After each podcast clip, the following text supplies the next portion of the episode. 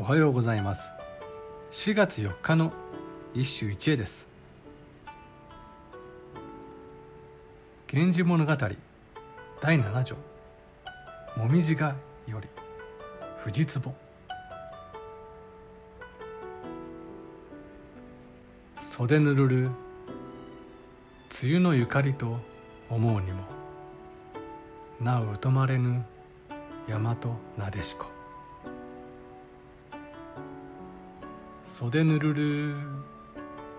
梅雨のゆかりと思うにもなお疎まれぬ大和なでしこ。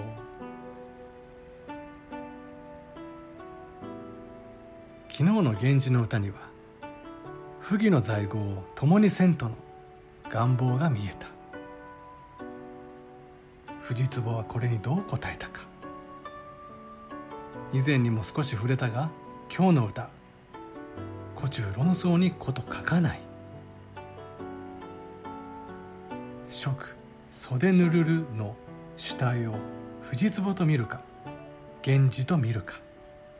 四句「なお疎まれぬ」を打ち消しと見るか。官僚と見るか。これらの組み合わせによって少なくとも4つの解釈が成り立つからだ。ただ答えは決まっていよう。袖を濡らしてらっしゃるあなた。源氏の縁西と思うにつけてやはり憎らしく思われる。大和なでしこつまり若宮よ。源氏にとっては一夜の過ちであったかもしれない。しかし藤壺には三世にわたる大罪であったのだ。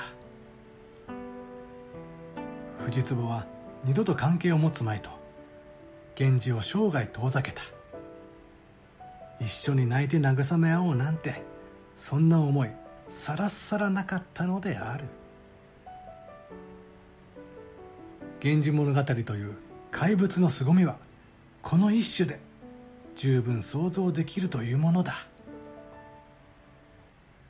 以上今日も素晴らしい歌に出会いました。